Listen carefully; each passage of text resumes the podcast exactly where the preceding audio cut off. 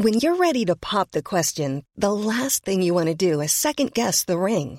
At Bluenile.com, you can design a one-of-a-kind ring with the ease and convenience of shopping online. Choose your diamond and setting. When you find the one, you'll get it delivered right to your door. Go to Bluenile.com and use promo code LISTEN to get $50 off your purchase of $500 or more. That's code LISTEN at Bluenile.com for $50 off your purchase. Bluenile.com code LISTEN.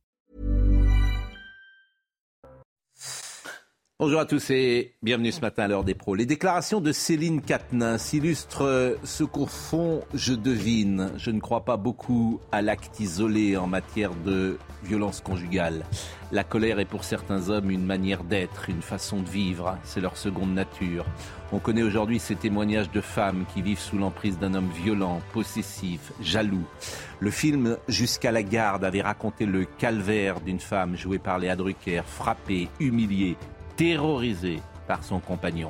Convenons que les violences conjugales sont l'apanage des hommes plus que des femmes. La société a découvert ces pervers narcissiques qui tyrannisent leur entourage sans que personne, ni la famille, ni les amis, ni l'entourage précisément, ne le devine. Certaines femmes vivent parfois l'enfer derrière les volets clos des maisons et soyez-en certains, ça touche tous les milieux. Je ne sais pas si M. Katnin s'appartient à cette race d'hommes qui construisent une image publique si différente de ce qu'ils sont dans l'intimité, je sais une chose, un homme, ça s'empêche, comme disait Albert Camus. Il est 9h01, Audrey Berthaud. Et on débute avec euh, ce drame à Rennes. Les corps d'un couple et de leur fille de 25 ans ont été découverts dans un pavillon de Saint-Jacques-de-la-Lande. Une lettre écrite par le père a été trouvée au domicile familial. Il explique vouloir mettre fin à ses jours ainsi qu'à ceux de sa famille parce qu'il était atteint d'une maladie grave. Une étude dénonce le coût de la justice pour les victimes de violences sexuelles entre frais d'avocat, d'expertise ou encore d'huissier. Ce rapport prend pour exemple le cas fictif de Julie, une parisienne victime d'un viol qui, après 7 Tant de procédure échoue à faire condamner son agresseur. Julie aura déboursé en vain près de 8500 euros pour ses démarches juridiques. Enfin, la pollution de l'air a tué au moins 238 000 Européens en 2020. Ce sont euh, les chiffres de l'Agence européenne de l'environnement. Un chiffre en légère hausse sur un an à cause du Covid. La pollution de l'air qui reste la menace environnementale la plus importante pour la santé des Européens. Marie-Estelle Dupont est avec nous. Euh, je vous cite souvent en ce moment, chaque matin. Je sais pas, vous avez ah sans doute pas le temps de nous regarder. Oui, parce que je fais un lien parfois entre les violences qui existent dans la société, les gens qui, entre guillemets, pètent les plombs, comme on dit, et ce que vous dites parfois, euh, décompense, et ce que vous avez dit sur euh, les conséquences du Covid. Non pas du Covid d'ailleurs, mais des confinements, des mesures qui ont été prises pour lutter contre le Covid, et qui, selon vous, sont un drame disons-le, en tout cas, ont des conséquences euh, importantes. Donc je vous cite souvent. Maître Jakubowicz, c'est toujours un plaisir d'être avec vous. Le procès euh, Rio-Paris est dans sa phase Continue, on en est à l'audition des familles de victimes. On est sur la fin du procès. Les, les plaidoiries des parties civiles commenceront la, la semaine prochaine, réquisitoire du, du parquet. Et puis, euh, voilà. Vous êtes présent tous les jours à l'audience? Oui, absolument. Oui. Depuis combien de jours? Depuis sept semaines. Euh, le procès dure neuf semaines. Bon, il y a eu quelques jours où. C'est combien d'heures chaque jour? Ça dépend, parce qu'il y a des audiences qui sont très très chargées, et puis on a eu des audiences là, avec des experts qui devaient venir et qui ne sont pas venus, donc des audiences très courtes. Voilà, c'est des... c'est ça la justice. Philippe Guibert, qui est là, et euh, Olivier D'Artigol. Alors, on parlera de la souffrance animale avec deux sujets qui, euh, peut-être non, semblent disjoints, mais qui montrent la souffrance animale à travers le foie gras aujourd'hui qui devient un sujet, et la corrida. Et je fais un parallèle entre ces deux sujets puisque euh, le foie gras symbolise peut-être euh, la souffrance animale XXL. On sera avec Henri-Jean Servat tout à l'heure et la corrida de la même manière. Mais est-ce que vous souhaitez dire un mot sur l'affaire Katnins On va voir le sujet de Michael Dos Santos. on avait eu cet échange tous les deux où je vous disais que je ne crois pas beaucoup à l'acte isolé. Je n'ai pas de preuve hein, de ce que j'avance. Je ne crois pas beaucoup à l'acte isolé. C'est empirique hein, ce que je vous dis. Je pense que quand un homme frappe une femme, il le fait rarement une fois. Il le fait rarement. C'est parfois même un mode de vie, hélas. Euh, donc, euh, je me propose de voir le sujet de Michael Dos Santos et on en parle ensemble. Le sujet de Michael Dos Santos. Et euh, il y a eu beaucoup de réactions, hein, bien sûr, depuis hier. Je ne sais pas si ce sujet est prêt ou pas. Allons-y. Dans son communiqué, Céline Katnins commence par justifier sa démarche L'épouse du député Léfi a voulu, dit-elle, rééquilibrer les choses. Face aux déclarations de M. Katnins, arguant médiatiquement d'une seule gifle dans un contexte d'extrême tension et d'agressivité mutuelle, je ne peux rester dans le silence face à des propos que j'estime mensongers. Céline Katnins dénonce également la version très personnelle de son époux et sa tendance à minimiser les faits. Cela fait plusieurs années que je subis ces colères, ces crises, des violences physiques et morales. Au cours de ces dernières années, j'ai voulu le divorce à trois reprises. À chaque fois sous la pression, je suis revenu en arrière. Quelques heures plus tard, Adrien Quatennens a contre-attaqué via son avocate. Sa défense dénonce des propos mensongers liés au divorce du couple, des différends financiers et des divergences sur la garde de leur enfant. La plupart des accusations n'ont pas été retenues contre lui. Aucun fait de violence répété ni de harcèlement évoqué ce matin par Céline Quatennens n'ont été retenus par le parquet. Mon client a jusqu'ici tenu à réserver ses arguments dans le cadre de la procédure judiciaire. Après avoir reconnu plusieurs disputes et lui avoir donné une gifle il y a un an, Adrien Quatennens sera entendu par un procureur à huis clos le 13 décembre prochain. Adrien Quatennens couvert depuis le départ euh, par euh, Jean-Luc Mélenchon, hein, qui n'a pas pris la mesure manifestement de cette affaire. Ça vous inspire quel commentaire euh moi, je ne peux pas commenter. Enfin, hmm. je suis pas procureur, j'ai pas vu ce monsieur, je sais absolument pas ce qui se passe dans ce couple. Euh, bien évidemment. Je peux juste expliquer quelque chose en lien avec la décompensation. C'est-à-dire que tout le monde, je ne sais pas du tout si, euh, s'il a été violent ou pas, mais en tout cas, tout le monde ne décompense pas dans la violence. Quand vous, il y a trois types de structures de personnalité. Si vous avez une structure de personnalité névrotique, qu'on appelle névrotique, vous avez un surmoi, c'est-à-dire que vous avez intériorisé des interdits, vous êtes capable d'anticiper les conséquences de vos actes. Euh, et euh, donc, comme vous dites, vous vous empêchez. Vous êtes capable d'élaborer votre agressivité, donc vous allez casser une assiette, taper dans un arbre, sortir faire un tour, mais vous n'allez pas passer à l'acte sur une personne parce que vous êtes capable de, de vous mettre à sa place. Si vous êtes dans le registre des personnalités narcissiques, psychopathiques, sociopathiques, ou pire, psychotiques, mais qu'on le schizophrène, le paranoïaque, etc. Je fais juste une parenthèse. Qu'on retrouve dans, j'allais dire, nos métiers qu'on retrouve dans les métiers de lumière. Avocat, pourquoi pas journaliste, comédien euh, et homme politique, etc. J'ai l'impression que sur ces hommes publics aujourd'hui, qui forcément par définition euh, ont un narcissisme peut-être plus important que la moyenne, puisqu'ils sont allés dans la lumière, hein, je disais comédien, homme politique, journaliste, etc. Et on retrouve des comportements. C'est plus vous êtes dans l'ego, moins vous êtes dans l'empathie. Soit on est dans l'ego, soit on est égo. D'accord? Donc plus vous êtes dans un métier, vous êtes dans l'ego, plus vous êtes dans la toute-puissance et dans le narcissisme, plus vous pouvez craquer, effectivement, perdre la notion qu'il y a des limites et, euh, et, perdre le contact en fait avec ce que l'autre peut ressentir. Donc c'est intéressant, on pourrait faire un sujet là-dessus, mais juste pour finir mon explication, les structures névrotiques, malheureusement, il y en a de moins en moins. Des gens qui sont, euh, qui sont capables de bien élaborer, il y en a de mm. moins en moins dans la société. Il y a de plus en plus de personnalités, soit narcissiques, soit psychotiques, hein, schizophrènes, paranoïaques, etc. Et ces gens-là, en fait, euh, n'ont pas de capacité d'empathie, donc euh, vont utiliser, le narcissique par exemple va utiliser l'humiliation, parce que étant envieux, au lieu que l'objet aimé qui fait, qui a ou qui est quelque chose qu'il n'est pas, l'inspire et qu'il a envie de se dépasser parce que l'amour c'est devenir la meilleure version de soi-même parce qu'on est inspiré par l'autre, lui, il va pas pouvoir élaborer ça il va vouloir détruire ce que l'autre a ou fait parce qu'il ne se sent pas capable et que ce qu'est l'autre met une limite à sa toute-puissance illusoire. Noémie Schultz nous a rejoint. Est-ce que les nouvelles déclarations de Céline Katnas peuvent changer quelque chose sur le plan judiciaire Parce qu'il devait être entendu le 13 décembre, mais c'était avant que euh, la juge et connaissance, ou en tout cas le public n'avait pas connaissance de ce qu'a dit Mme Katnas. exactement, c'est ce que vous dites, c'est avant que le public ait connaissance. Mais ces éléments, ils ont peut-être été portés à la connaissance des, enquêteurs dans le cadre de l'enquête qui s'est mm. déroulée entre le, mois de septembre et maintenant. C'est vrai que euh, la, procureure de la République de Lille a décidé de renvoyer euh, Adrien Quatennens euh, dans le cadre d'une comparution sur reconnaissance préalable de culpabilité, ce qu'on appelle aussi le plaidé coupable. C'est une procédure accéléré dans les affaires souvent relativement simples quand la personne, le, le, le, mise en cause reconnaît euh, les faits. La question est de savoir si effectivement ces éléments-là étaient à la connaissance de, la procureure. Dans ces affaires, ce qui est très difficile, c'est d'apporter la preuve. Adrien Quatennens, il est renvoyé pour la gifle qu'il a reconnu avoir donnée et pour des SMS. Les SMS, ça, ça laisse des traces. Mais pour ce qu'elle évoque, c'est ces violences euh, euh, verbales, euh, physiques, morales depuis des années. Toute la difficulté aussi va être d'établir la véracité de. Je vous donne quelques réactions. C'est Sandrine Rousseau qui a dit Céline Katnas a pour la première fois pris la parole décrivant des violences récurrentes. Adrien Katnas ne peut plus siéger à l'Assemblée nationale. C'est Olivier Faure qui a dit J'ai pris connaissance du communiqué de Céline Katnas. Notre devoir est de dire que nous accueillons sa parole et la croyons. C'est intéressant pour l'avocat que vous êtes, ça, Alain Jakubowicz. Notre devoir est de dire que nous accueillons sa parole et la croyons. Notre responsabilité est d'en conclure que le retour d'Adrien Quatennens sur nos bancs est désormais impossible. Et Aurore Berger qui dit une fois, un coup, c'est déjà la fois de trop. Il n'avait déjà plus sa place dans notre hémicycle. À la justice maintenant de se prononcer. Ça ne règle pas, euh, ça ne se règle pas devant un tribunal d'insoumis. C'est-à-dire que tout, ces gens, d'ailleurs, euh, la présomption d'innocence, manifestement, elle n'existe pas pour Berger. Euh... Alors, il, a reconnu, il, avait reconnu une oui. gifle.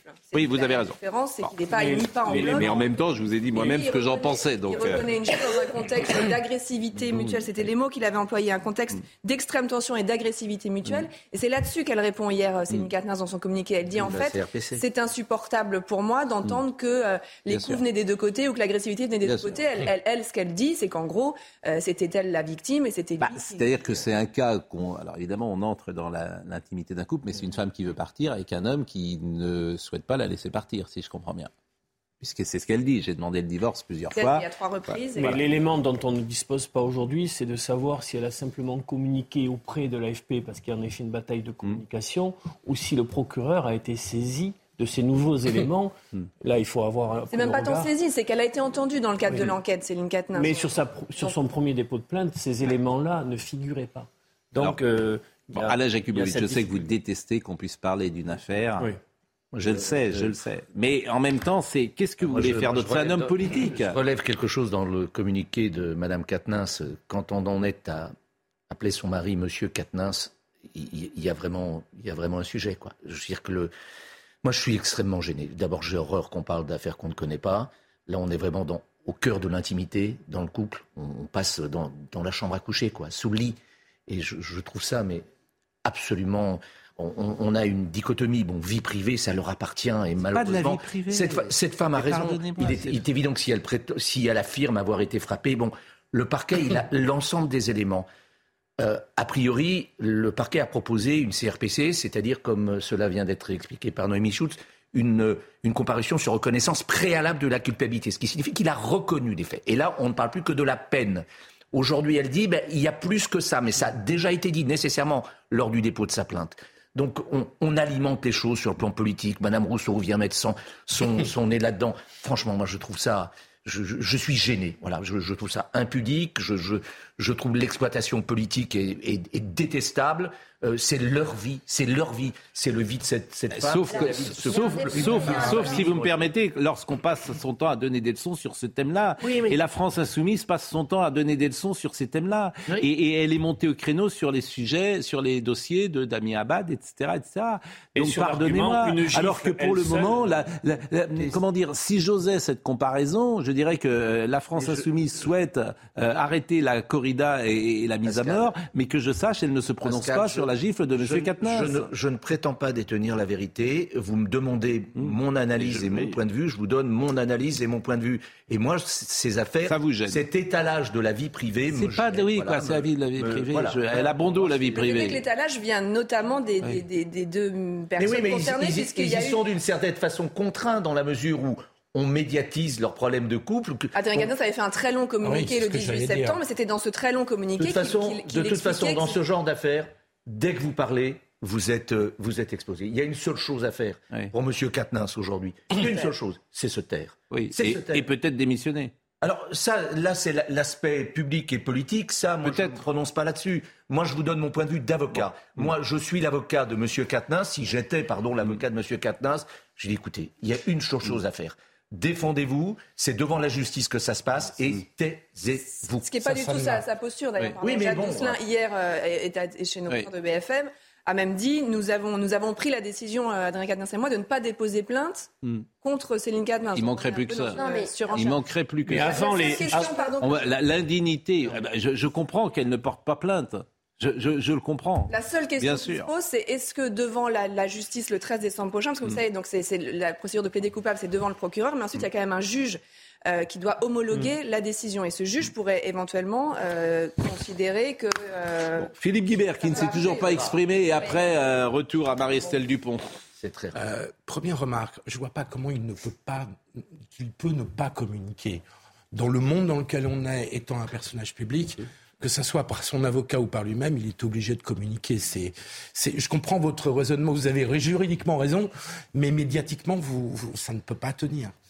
Deuxième remarque, euh, il faudrait quand même savoir exactement la le procureur a enquêté pendant un, pendant un mois, deux mois. C'est pas le procureur qui enquête. Hein.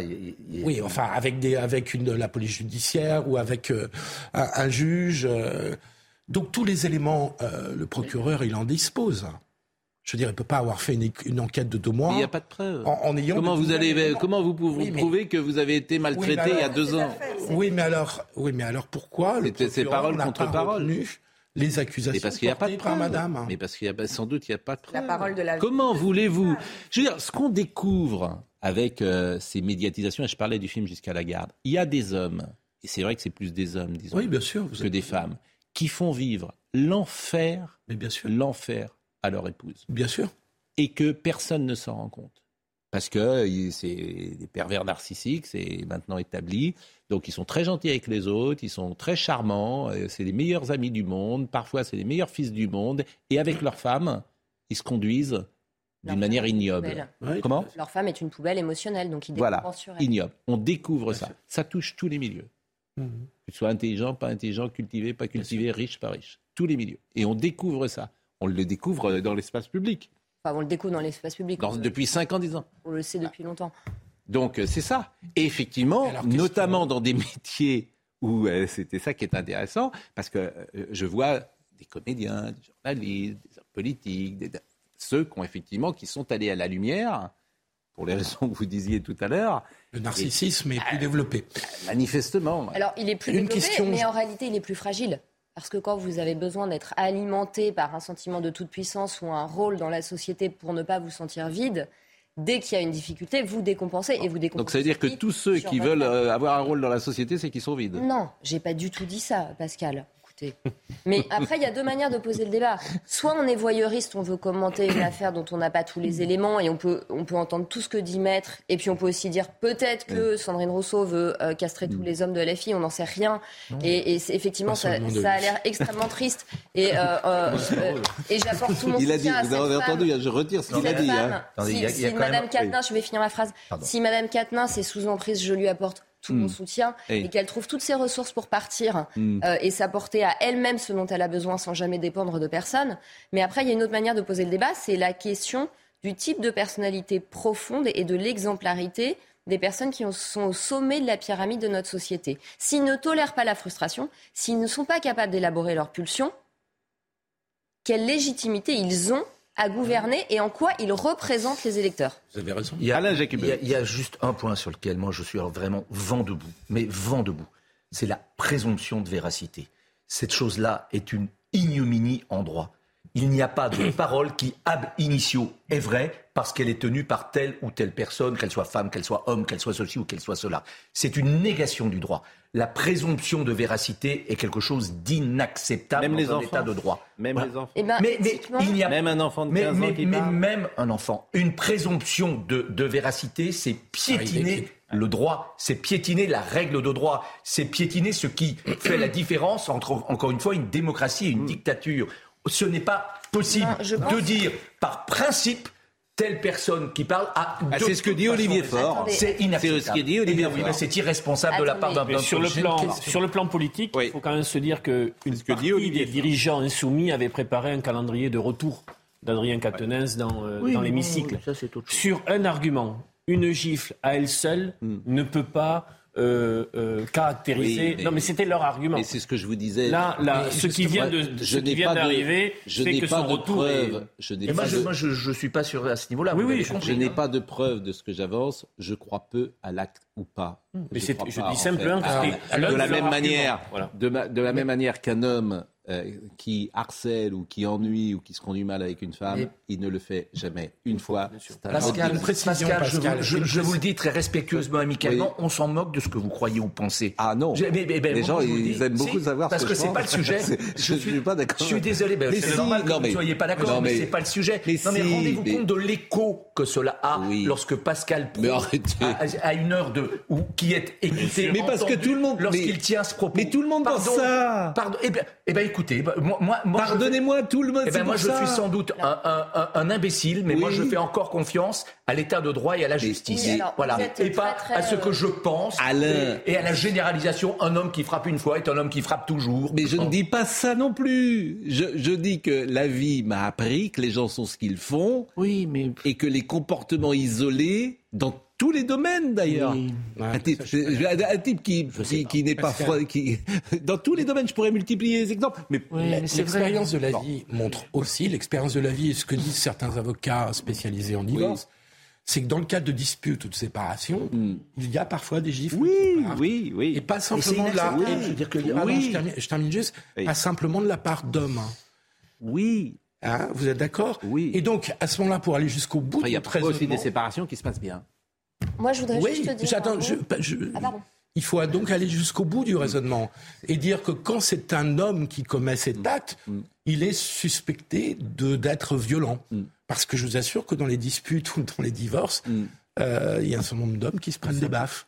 Et on ne dit pas que les femmes sont violentes. Bah, il y a des violences conjugales de femmes faites aux hommes, oui, bien sûr. C'est quand même beaucoup, beaucoup, Moi, j'appelle pas ça une violence conjugale. J'appelle pas ça une violence conjugale. Écoutez, euh, en tout cas, je voulais vous. oui, mais très court, parce que je voudrais qu'on. J'entends tout à fait vos arguments, maître, sur euh, l'état de droit, etc. Euh, mais en fait, d'un point de vue éthique, le débat il se pose quand même parce que dans la réalité, quand vous avez en consultation des victimes de pédophilie ou des femmes qui ont été mhm. violées et qui ne vont pas porter plainte parce qu'elles savent qu'en fait c'est le coupable qui va être protégé et la victime va être salie, elle va pas être réhabilitée. Je n'ai que ça dans mon cabinet comme exemple. Oui, mais, mais euh, il faut leur dire que c'est pas vrai. A priori, en tant qu'enfant, votre parole va pas être entendue. Je veux dire, un enfant qui est séquestré, qui est réduit au silence, qui est abusé par une personne en position d'autorité, euh, voilà. ne, me faites pas dire ce que je n'ai pas dit. Bien sûr qu'il faut entendre l'enfant. Bien sûr qu'il faut entendre la femme. Évidemment qu'il faut l'entendre. Bien sûr qu'il faut l'assister. Bien sûr qu'il faut être à ses côtés. Mais je dis simplement que sa parole n'est pas nécessairement vraie parce qu'elle est tenue. Je vais Il y a une différence dans mon propos. Euh, il y a, quelqu'un là qui m'interpelle sur euh, Twitter qui dit les violences des pervers narcissiques touchent autant les femmes que les hommes. Euh, ne pas croire que c'est un comportement masculin exclusif, loin de là. C'est évidemment un homme qui dit ça. Qu'est-ce que vous en pensez? Moi, je pense pas. Je pense que c'est vraiment quelque chose de masculin. il y a deux choses. La violence physique est plus fréquemment le fait d'hommes sur des femmes, Bien et comme le dit Philippe. Mais les pervers narcissiques, c'est masculin ou c'est féminin? C'est les deux. À égalité Je vais vous faire plaisir, c'est non genré. À égalité Et quand une femme est perverse, regardez les femmes, regardez l'antimère, regardez le livre que je viens d'écrire. Quand une femme est perverse, elle est diabolique. Parce qu'en plus, elle se revêt du, euh, du voile de la sainteté parce qu'elle est mère. Il y a des, il y a des, dossiers, il y a des dossiers célèbres, des dossiers criminels célèbres. Hein, bah, écoutez, donc, euh, donc euh, Monsieur Vallon, il n'a pas tort. Il a tout à fait raison. Il a, il n'a pas tort, Monsieur Vallon. Bon, bah, écoutez, c'est parfait. Euh, si j'ose dire. Tout va bien. Euh, tout va bien. Euh, on va être avec Henri Jean Servat dans une seconde. On va parler du foie gras et de la corrida. C'est deux sujets qui peuvent nous intéresser. Oui, c'est la souffrance animale. Et puis, on recevra Christian Perron. Alors, je suis le seul à le recevoir. Comme ça, nous sommes le seul à le recevoir. On fera évidemment un, comment dire, on lui posera tous les questionnements, puisqu'il est seul, ou en tout cas, il est quasiment seul à défendre ce qu'il défend. Mais vous connaissez notre habitude ici à écouter. Qu'est-ce qui se passe? Non, rien. Mais oui, mais vous dites alors vous n'êtes pas pour la liberté d'expression. Mais non, écoutez, vous êtes je, par hasard sur une de vos émissions. Vous aviez euh, un, monsieur là qui avait écrit un livre qui était un gourou qui qui, qui euh, Jean, Jean Tastanière. Enfin, c'est ah, ça vous vraiment, vous avez fait preuve d'une patience euh, qui, qui, me, qui vous honore. Euh, mais il va beaucoup mieux. Mais, mais, ça n'a rien à voir avec euh, Perron, je sais pas, je sais pas, lu. Mais alors pourquoi vous parlez je, dire, je, ne parle pas.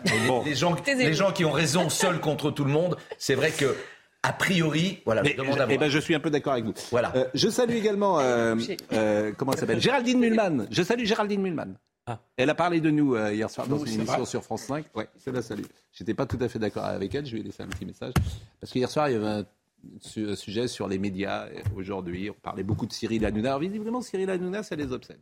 Je ne sais pas pourquoi. Ça les intéresse. Et sur le euh, positionnement de l'animateur. Exactement. Oui, bien sûr. Vous êtes jaloux? vous êtes pervers, vous. Un peu. En fait. Mais pas narcissique. vous, êtes, vous êtes pervers. Bon. je euh, suis taquin. vous avez raison. Il faut l'être. La pause. Et euh, merci à Noémie. Merci. Et nous revenons dans une seconde. Merci. Je vous vois cet après-midi? Ouais. Il est, il est quelle heure? Il est 9h30. Audrey Berthaud.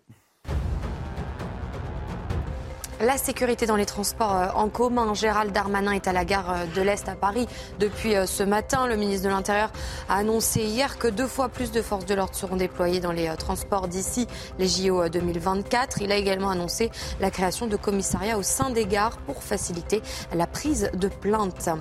La corrida va-t-elle être interdite en France? C'est aujourd'hui que les députés vont se pencher sur la proposition de loi du député insoumis Émeric Caron. Un débat dans le cadre de la niche parlementaire de la France soumise aujourd'hui. Sa proposition de loi a été rejetée une première fois en commission le 16 novembre. Enfin, le mondial 2022, Neymar et Ronaldo entrent en piste aujourd'hui. Cette quatrième journée sera marquée par l'entrée en compétition du Portugal et du Brésil. Les Brésiliens débutent la compétition face aux Serbes. La rencontre a lieu à 20h et le Portugal fera ses premiers pas à 17h face au Ghana vous avez fait réagir. Hein. Vous voyez, vous êtes un avocat réputé, vous êtes un avocat nuancé, vous êtes un avocat euh, qui jouit d'un certain prestige. Et malgré ça, euh, un homme que vous connaissez à peine, vous avez eu un jugement hâtif sur Jean euh, Testanière tout à l'heure, et ça étonne nos internautes. Sur, qui? Jean Testanière, qui était là sur ce plateau. C'était lui. le, ah, voilà, vous connaissez même pas son nom et vous avez eu un jugement négatif sur lui. Je, dis simplement l'impression qui a été la mienne lorsque hmm. euh, j'ai vu furtivement cette émission. Oui. effectivement, moi, j'ai, ça m'a horrifié, mais c'est mon droit aussi. mais vous avez, mais cher ami, vous avez tous les droits. La corrida, euh, la corrida. Euh, on va voir un sujet d'ailleurs dans quelques instants de Stéphanie Rouquier sur. c'est un art de vivre la corrida pour certains en tout cas, et on va voir des jeunes toreros qui s'entraînent euh, dans une école taurine. Mais je crois que nous sommes, j'espère en tout cas, avec Henri-Jean Servat, que vous connaissez, qui a publié ce matin dans Midi Libre. Et je salue le directeur de la direction, de la rédaction, d'ailleurs Olivier Biscay. J'espère que je n'écorche pas son nom. C'est publié dans le Midi Libre ce matin. Et vous écrivez Bonjour, monsieur Servat.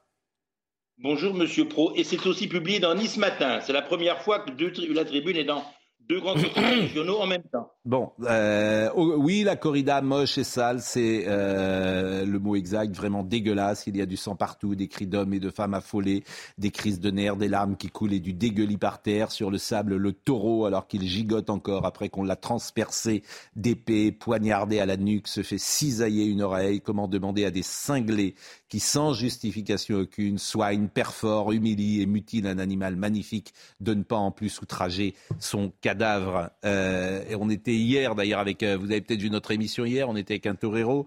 Euh, il est là toujours, euh, monsieur Servat Je ne le vois plus. Voilà. Je, vous trouve effectivement, bah, vous êtes, c'est un sujet qui vous touche, mais vous êtes excessif peut-être dans, votre, dans vos paroles. Non, je vous dire, moi j'ai enfin, un avantage, un triste avantage sur beaucoup, c'est que moi je suis né dans le Midi, c'est ma région, le Sud. J'ai pendant longtemps abrité près de la Camargue et, la corrida. Quand je suis rentré journaliste à Midi Libre, j'ai fait des articles sur la corrida parce que j'étais jeune, parce que j'étais con, parce qu'il y avait de la lumière, parce que c'était amusant. Et ça m'a amusé un temps. J'étais idiot. Comme j'ai porté de la fourrure et j'ai mangé de la viande. Mais quand j'ai vu la somme d'horreur que ça représentait, que j'ai vu que c'était une somme de torture totale accumulée et que ça ne faisait pas avancer l'identité régionale et ça n'arrangeait rien sur la situation du Midi, vous comprenez que c'est là que je suis revenu et que je suis allé contre, bien évidemment, et je suis contre. on peut pas, on peut, on peut pas demander, on peut pas demander. Attention à ce que le chien ne morde pas. je, suis, j'adore les coutumes, les coutumes provençales, la brivado, tout ce qu'on peut imaginer. Mais en quoi y a-t-il, en quoi je me sens ressoudé? J'ai une, une identité régionale parce que subitement on va massacrer un taureau devant moi. C'est bon. pas, normal. J'entends Henri-Jean Servat et je sais que vous êtes un amoureux des animaux, ça se voit et, ça s'entend. Vous avez combien de chiens d'ailleurs avec vous, euh, autour de vous? Combien? Cinq, cinq, des gros, des gros. Des gros chiens? Et vous pouvez nous montrer, votre chien? Moi, ça m'intéresserait de le voir, votre gros chien. Ah, on va le voir, votre gros chien. Euh, ah, là, ouais, c'est pas de chien, là. Mais, euh, euh, on, ne voit pas. il est où le chien? Il est chien. Alors ça, c'est. Ah ben non, là, on voit pas du tout. C'est vous qu'on voit. Donc là, c'est vous que je vois. Donc il est où le chien? Il est où? Ah là, là, il va falloir que je mette comme ça. Là, ça va être difficile. Oh Comment il s'appelle? S'appelle Luis Mariano. Luis, ah bah, ça tombe bien, tout à l'heure on a une chanson de Luis Mariano. Bah oui, vous voyez parler, il était malheureux. Bonjour, bonjour Luis Mariano. Hein il n'est pas, pour être franc, il n'est pas très gentil. Il n'est pas très gentil? Bah oui, c'est le problème des ah, souvent. Hein. Ah bon, bah, bon. Bah, écoutez, euh, je vais vous montrer un sujet en, attendant, et puis euh, on va pouvoir entamer la discussion euh, entre nous. Voyez ce sujet de Stéphanie Rouquet que j'ai trouvé très intéressant. Ils sont âgés de 9 à 23 ans. Ces élèves de l'école taurine d'Arles, équipés de capes et de mouletas, s'entraînent à faire des passes au centre de l'arène. Ils apprennent un respect et à respecter cet animal, parce que cet animal, quand vous ne le respectez pas, c'est là qu'il peut vous faire mal. C'est un art de vivre, un continuum, hein, de, depuis l'animal jusqu'au spectacle esthétique et rituel, et ritualisé. Une tradition indéfectible pour ces apprentis toreros. Mais la corrida pourrait-elle être interdite en France? Une abolition attendue depuis des années par de nombreux détracteurs. La tauromachie, c'est un spectacle dont plus personne ne veut. D'ailleurs, c'est un spectacle en perte de vitesse. Mais si on devait attendre qu'elle s'arrête, il faudra attendre encore 30 ans. Donc je pense que puisque plus personne n'a d'intérêt à la voir vivre, et encore moins économiquement, il vaut mieux qu'elle s'arrête tout de suite. Entre 2004 et 2021, dix propositions de loi anti-corrida ont été déposées sans jamais aboutir pense Emmanuel Macron C'est parfois difficile de savoir euh, ce que pense Emmanuel Macron d'un sujet, disons-le. Et il a été interrogé hier. Alors vous allez voir, c'est un peu c'est une réponse jésuite, comme on dit. Alors on devine quand même que ce ne sera pas voté, mais euh, il prend en compte toutes les sensibilités, mais surtout, il ne veut pas se prononcer. Il ne veut froisser personne. Il ne veut froisser personne. C'est dommage parce que j'aurais bien aimé euh, connaître son avis. Qu'il y ait des débats dans la société, ils sont légitimes. Moi, je les entends tous.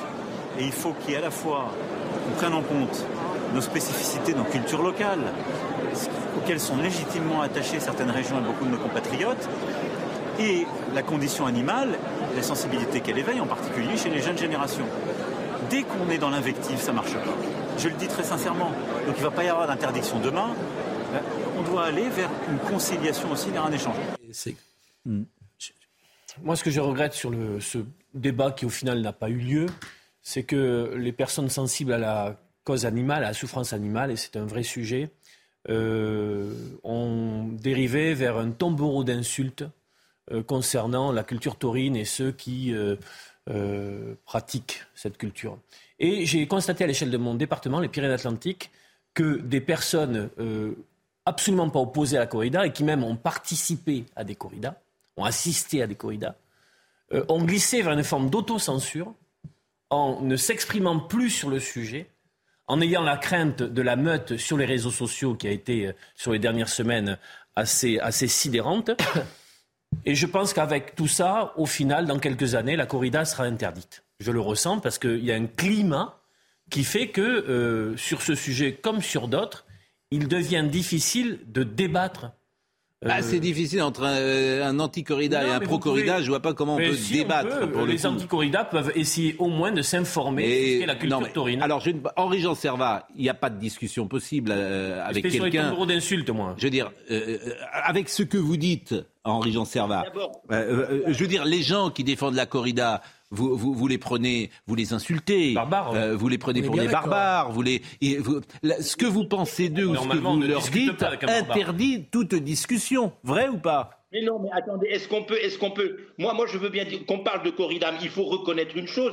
Comment on peut parler de respect du taureau? Comment on peut respecter un animal quand vous faites rentrer dans une arène que vous avez généralement, dans beaucoup de cas, préparée pour l'affaiblir vous commencez par le travail avec une pique qui lui rentre de 30 cm dans le garrot. Après, vous lui mettez des banderilles, six banderilles qui sont des harpons de fer métalliques qui viennent pareil dans son cou, dans son garrot, et après vous le trucidez avec une épée. Hmm. Où est-ce le respect pour l'animal? Il est où le respect pour l'animal? Philippe Guibert vous répond. Philippe Guibert. Vous venez de montrer une école de toréadors. D'abord, les insultes, elles vont des deux côtés, les insultes. Moi, j'en reçois beaucoup. Mm. Moi, j'insulte, j'insulte, je déteste la corrida. J'insulte pas les gens. Mais je dis, elles vont des deux côtés. Les jeunes toréadors que vous avez vus, les jeunes apprentis, comment ils font? Ils se font la main sur du gros. Il y a des écoles de toréadors, on la main, on massacre. On vous répond, Henri Jean. Henri-Jean, Henri-Jean, Henri-Jean. Et il s'arrête pas. Ce que dit Dartibol est complètement faux. Moi, j'assume, plein de gens assument la culture taurine. Moi, j'assume la culture bouvine. J'adore les taureaux. Je veux des taureaux vivants. Je veux pas qu'on les massacre. C'est tout. Bon, en, euh, Philippe Guibert euh, vous, Non, vous répond ou vous parle? Je voulais demander à monsieur, parce que vous, vous connaissez la corrida, vous avez fait des articles dessus pendant 20 ans, et puis au bout de 20 ans, vous vous dites, mon Dieu, attendez, je, je- je termine juste, vous dites, mon Dieu, c'est affreux, c'est barbare. Mais, mais vous avez mis 20 ans à vous en rendre compte. Moi, j'ai vu mes, ma première corrida à 7 ans, 8 ans, j'ai pas eu l'impression qu'on m'emmenait à un spectacle de barbarie. Donc, euh, on peut respecter, on peut respecter quand même cette culture, cet art tauromachique et ne pas le qualifier de barbare et de qualifier les gens qui le regardent ou qui aiment le regarder de barbare. On peut avoir une discussion sur ce sujet sans tomber dans les accusations de barbarie, de torture, qui, a- qui n'a pas de sens. Vous connaissez la corrida. Vous savez le- la symbolique qu'il y a derrière. On peut la réprouver, mais il y a une symbolique, il y a une culture qui se respecte. Mais je suis alors, je, je m'autorise à dire que certainement je le connais mieux que vous. J'ai pas attendu 20 ans. Moi, je suis originaire de ce pays. Oui, bien sûr, vous connaissez mieux que tout le monde. Pendant très longtemps. Maintenant, j'habite à Nice. Il se trouve que justement, justement, la, la- la- la symbolique de la corrida, il faut la. Je m'en fous de la symbolique de la corrida. Pourquoi on doit torturer un animal? Enfin, expliquez-moi. Bon, bon, euh, Henri-Jean, je, je vous propose d'abord euh, la liaison. Henri-Jean, Henri-Jean, Henri-Jean. Comme la liaison n'est pas extraordinaire, et c'est vrai que vous devriez habiliter Paris, je vous le dis à chaque fois, parce que euh, vous- pourriez venir plus souvent sur nos émissions. Mais euh, on a compris euh, les arguments, d'ailleurs, on les entend depuis plusieurs jours. Euh, c'est vrai que euh, je crois que dans Midi Libre, il y a également euh, un- une, le problème avec les anticorridas a toujours été le même, l'ignorance. C'est la tribune de Philippe Cobert, ce merveilleux comédien qui avait joué Molière dans le film d'Ariane Nushkin. Et Cobert, visiblement, est un pro-corrida, donc il voilà, vous pourrez lire, si vous le souhaitez, euh, sa chronique. Je vais remercier Henri-Jean Servat, même si la liaison n'était pas extraordinaire. Euh, on voit bien, c'est pour ça que je ne veux pas Mais continuer non, parce le peut débat. pas discuter. Mais on peut pas discuter. euh, Parce que c'est barbare. Oui, non, mais, mais, mais c'est barbare. Enfin, moi, moi, ce que je veux dire, c'est que je vais vous dire pourquoi on peut pas discuter. Pascal. Merci Henri Jean. Non, mais merci Henri Jean. Je- je- ce que je veux vous dire, c'est que Dis-moi deux secondes. oui, mais alors deux secondes. Santé, la corrida. Bien sûr que c'est barbare et cruel, qu'on ne néantisse pas ça. Ben oui, évidemment, c'est Bon, c'est bah, difficile de dire. discussion possible. Mais, mais, mais c'est enfin. Donc, donc, donc, donc fermons Mais- le débat. mais non, mais Pascal, Non, si vous pouvez- c'est barbare, mais si c'est barbare, il n'y a même pas de discussion possible. il faut Philippe- l'interdire tout de suite. Mais Philippe Guibert, euh, merci à Henri Jean Servat. C'est comme si vous me disiez que euh, votre euh, veste n'est pas noire. Qui peut contester que tuer un taureau soit cruel? Enfin, qui peut contester Évidemment, c'est cruel. Cruel, Bon. c'est pas barbare. Bon. Alors après, on peut jouer. Barbare, Bon. ça veut dire en la revanche, pure, En revanche, sans vous aucune- pouvez trouver d'autres arguments, expliquer que c'est une culture, c'est un rapport au monde, que la vie est cruelle, que la vie est dure, un rapport mort. à la mort, symbolique de la mort et de la violence. Voilà, ça vous pouvez le faire et le justifier comme ça et dire bah oui, vous avez raison. Mais la boxe aussi, c'est cruel. Évidemment. Bon, mais c'est bien quand même de le faire pour plein de raisons, etc. Bon. Mais, mais en revanche, si vous m'expliquez qu'effectivement tuer un taureau, c'est pas cruel. Mais évidemment que c'est Pascal, évidemment que c'est. Mais en revanche, moi, j'ai hier, le terme barbare. Hier, parce que- j'étais avec un, un- on dire un torero. C'était passionnant de l'écouter. Franchement, ouais, je- c'était très intéressant de l'écouter. Vous ne vous êtes pas exprimé. Je ne sais pas votre avis. Écoutez, moi, je n'ai jamais assisté à une corrida. Moi, je peux donner que mon point de vue. Je... D'abord, j'aime pas les rituels. J'ai horreur des rituels. Je n'aime pas les jeux du cirque. Je n'aime pas euh, les réunions pour regarder une mise à mort, quelle qu'elle soit. Donc, euh, voilà, maintenant, ceci étant, je sais que je suis un ignorant. Je ne connais pas. Donc, euh, lorsque je ne connais pas, je ne juge pas. Je, simplement, à titre personnel, voilà, c'est quelque chose qui, ce n'est pas quelque chose qui m'attire. Et la théorie selon laquelle c'est ancestral, ça a toujours existé, c'est dans la culture, moi je récuse. L'esclavage à un certain moment était effectivement Non, mais ça, un rituel. Et, on- euh, bon, donc ça, ça, Bon. ça, je le récuse. Mais que des gens puissent trouver de la beauté dans, dans, ce, dans cette mise à mort, bon, moi, c'est c'est quelque chose qui m'est étranger. Ceci étant, euh, je pense honnêtement, alors qu'on en parle aujourd'hui, c'est tout à fait normal puisqu'il y a. Mais euh, pardon, c'est peut-être un peu un lieu commun que de le dire, mais franchement, c'est peut-être pas la priorité des priorités. hein. Oui, mais à chaque fois que j'ai un sujet, Oui, vous, mais savez ce que vous me dites. voilà, Donc non, vous mais- venez sur ce débat Bon, pour dire que c'est dont je parle. Mais bon. Mais- vrai, mais- je suis d'accord bon, avec vous, en revanche, priorité? je voudrais euh, décrypter ce qu'a dit. Pardonnez-moi. Euh, le président de la République tout à l'heure, euh, effectivement, euh, j'ai dit qu'il cède parfois à donner son avis euh, quand il n'a pas peur euh, de prendre euh, des revers. Et là, comme il a un peu peur de, il ne veut pas froisser, il veut froisser personne. Alors, c'est vrai qu'on peut estimer que le président estime que tout débat de nature culturelle ne doit pas être mené de manière brutale, frontale et clivante. Ce qu'il dit, mhm. voilà, disent ceux qui défendent. Je termine.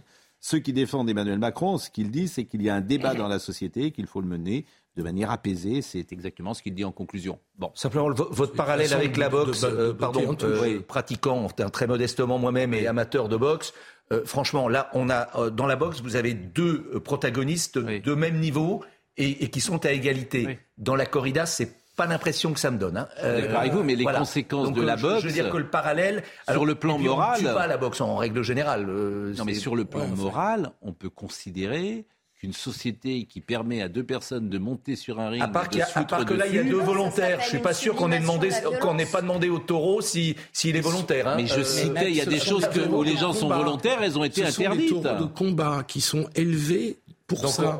bien sûr, et, on leur a dit, sois content, vas-y, c'est vachement, c'est et ah, ils ont dit, ouais, d'accord, je, suis très J'entendais votre, argument sur la tradition, mais honnêtement, c'est des taureaux qui se battent entre eux. Enfin, tous les taureaux l'expliquent. Entre eux. Hein.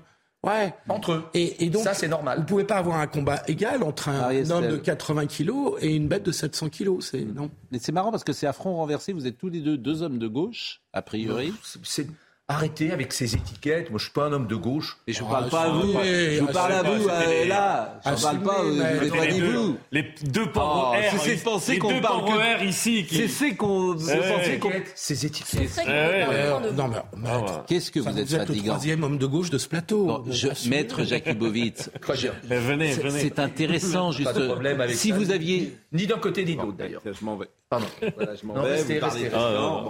Ce que je veux vous dire, c'est que c'est intéressant ce que je disais, puisque justement, euh, ça échappe au. Bon, et nous avons deux hommes de gauche, on pourrait imaginer que sur ce sujet, ils défendent euh, Émeric Caron, et non, précisément, euh, ils sont pro-corrida. C'est tout ce que je voulais dire. C'est-à-dire qu'on pourrait imaginer que la corrida soit défendue par des gens très conservateurs et très à droite et qu'en l'occurrence, euh, on est à front renversé et que ça mélange euh, les. Euh, on, pourrait aussi considérer qu'il suffit que Émeric Caron ah. soit, soit aussi excessif pour que précisément on prenne le contre-pied, parce que vraiment, dans les excès, il, il, se pose là quand même. Bon, c'est vrai que c'est tentant. Oui. Ce qui est intéressant, c'est une tentation. Ce débat illustre parfaitement le, niveau de, de pensée aujourd'hui. C'est tout en manichéisme, tout en noir et blanc. Oui, mais sur, la corrida, c'est pas nouveau. Hein. Ça fait, 20, Moi, ça fait 30 ans. J'irai jamais regarder euh, un spectacle comme ça. Ça suscite du dégoût. Ok, j'aime pas la corrida. Pour autant, c'est tout à fait différent. Je pense qu'il y a des niveaux de naïveté dans le débat. D'abord, pourquoi ce marronnier de la corrida? Si on veut parler de la souffrance animale, il y a quand même d'autres choses à faire. Évidemment. Voilà. Donc de quoi je ne parle pas quand je focalise l'attention des gens sur mm. quelque chose. Euh, et deuxièmement, euh, je pense que la naïveté, c'est de vouloir se raconter euh, parfois qu'il n'y a pas de violence chez l'être humain. La nature humaine, elle est violente. Ben Donc après, la société, elle a pour but de canaliser cette pulsion de mort. Et les combats de boxe organisés, justement, c'est de la violence qui est encadrée. Donc si on veut se raconter que la nature humaine est totalement dénuée de violence et interdire toute forme d'expression de la violence, Qu'est-ce qu'on a en parallèle? Une société de plus en plus violente, comme on le constate tous les jours dans les faits divers qui sont devenus des faits de société. Donc c'est pas si manichéen que ça. J'aime pas la corrida, pour autant, l'interdire brutalement, c'est encore revenir à du manichéisme et de la naïveté, je pense. Peut-être faut-il rappeler que le taureau de combat n'est pas un animal de compagnie, me dit un auditeur, euh, un téléspectateur euh, attentif, et il ajoute, et Caron non plus d'ailleurs. Euh, je ne citerai pas cet interlocuteur, mais, mais sauf s'il souhaite que je le cite, hein, bien évidemment. Je, bon, voilà ce qu'on pouvait dire sur la société. si, je, votais, je, ne voterais pas la... la écoutons, j'ai dit, je, ne voterais pas la Écoutons pas Soyez disciplinés. Ah là là là là. Écoutons Émeric Caron. Ah. Même cet argument de la tradition aujourd'hui est fortement remis en cause par l'histoire, tout simplement, parce que la corrida n'est pas une euh, tradition euh, française, contrairement à ce que veulent faire croire les aficionados. C'est une tradition espagnole qui a été importée chez nous en 1853 pour faire plaisir à l'épouse de Napoléon III. Et alors? Ben donc c'est pas une tradition française. Et alors, c'est pas bien les traditions qui viendraient d'autres pays Ça ne peut pas, devenir une tradition pas moi, C'est pas moi qui vais critiquer les traditions qui viennent d'autres pays. Non, mais je veux dire, euh, le couscous, c'est pas une tradition française au départ, historique, et ça le devient, et c'est tant mieux, le non Le couscous ne tue personne qui est ennuyeux, bien sûr, c'est qu'Émeric Caron lui-même se sert de ça et instrumentalise ça pour être dans la lumière et personne n'est dupe. C'est ça, c'est voilà. C'est pour ça que tout ça est. Mais en même temps, ce qu'il dit, la souffrance animale, bien sûr, que le, le pauvre taureau, ben, il souffre, bien sûr. Quelqu'un qui me dit arrêtons de prêter aux animaux des facultés de sentiment humain et de les mettre sur le même plan que des êtres humains. Euh, bon, voilà ce qu'on pouvait dire. De toute façon, on ne sera pas d'accord. Mais, mais faisons juste un petit ça va voter, puis voilà. Je suis même pas sûr que ça aille jusqu'à. Euh, parce que c'est une niche. Enlevé, ils ont en revanche, le foie gras, c'est intéressant parce que euh, ça va un petit peu. Euh, oui, pareil, quoi, c'est, non pas sur le même plan, mais on n'accepte plus aujourd'hui, on accepte de moins en moins la souffrance animale. Et précisément, le foie gras incarne la souffrance animale. Le gavage des oies, c'est vraiment bon. C'est pas et, et voyons ce sujet d'Antoine Estève, parce que le roi, notamment euh, Charles III, vient de l'interdire. Et puis il y avait la mairie également de Strasbourg qui l'avait interdit. Et les jeunes générations se détournent peut-être du foie gras. Voyez ce sujet L'Angleterre n'est traditionnellement pas un gros client pour les producteurs de foie gras français. Mais les propos du roi Charles passent mal dans le sud-ouest. Christine Saffort est présidente de cette coopérative du Sud-Gironde. Elle dénonce un acharnement anti-foie gras. Je trouve ça un petit peu déplacé. Je, ne comprends pas cette réaction. Et quoi qu'il en soit, euh, nous, on continuera à produire du foie gras euh, traditionnellement. Et c'est ce qui fait notre réputation également. La filière française est déjà fortement impactée par les crises liées à la grippe aviaire. Alors quand le roi d'Angleterre en personne bannit le foie gras des tables royales, ce producteur estime que la pression des écologistes est plus forte que les traditions. Ça doit être aussi une pression de la partie des écologistes dans ce pays-là aussi. Quoi, hein. donc, euh, après, bon, nous, on va défendre notre produit en France, et puis après, ben, les Anglais, s'ils veulent pas manger le foie gras, ben, ils ont qu'à le laisser pour nous. Nous, on le mangera. Hein. Vous inquiétez pas. Hein. Les temps changent sous la couronne britannique. Les Windsor raffolaient du foie gras sous le règne d'Élisabeth II, mais dès 2008, Charles III avait demandé que le roi des plats français soit retiré des tables de Clarence House, sa résidence privée. Et vous aurez rectifié de vous-même, bien sûr, le foie gras, FOIE. Euh, je ne sais pas si vous êtes amateur de foie gras ou si vous... Je, je vais assumer corrida, foie gras. Euh, non, mais si, comme le disait Maître à Les deux pauvres R, tu sais qu'on est là. on est deux affreux. Vous allez les deux affreux. Euh, venir dans votre émission. Donc à Noël, il y aura chez vous du chapon, du foie gras, on sera... Euh, comment dire sur les huîtres et après, on se passe à la télé une petite corrida. Et on se passe une petite corrida derrière. Hein. Bon, ben, ça sera une bonne soirée. Non, mais on voit bien, on, voit bien quand même que la société, elle évolue. Mais moi, souvent, je le dis, vous, vous soufflez tout le temps. Euh, la société, elle change à l'âge En fait, parce qu'elle produit un wok. Mais pas du tout. La société, elle change. Et les fractures, elles sont générationnelles.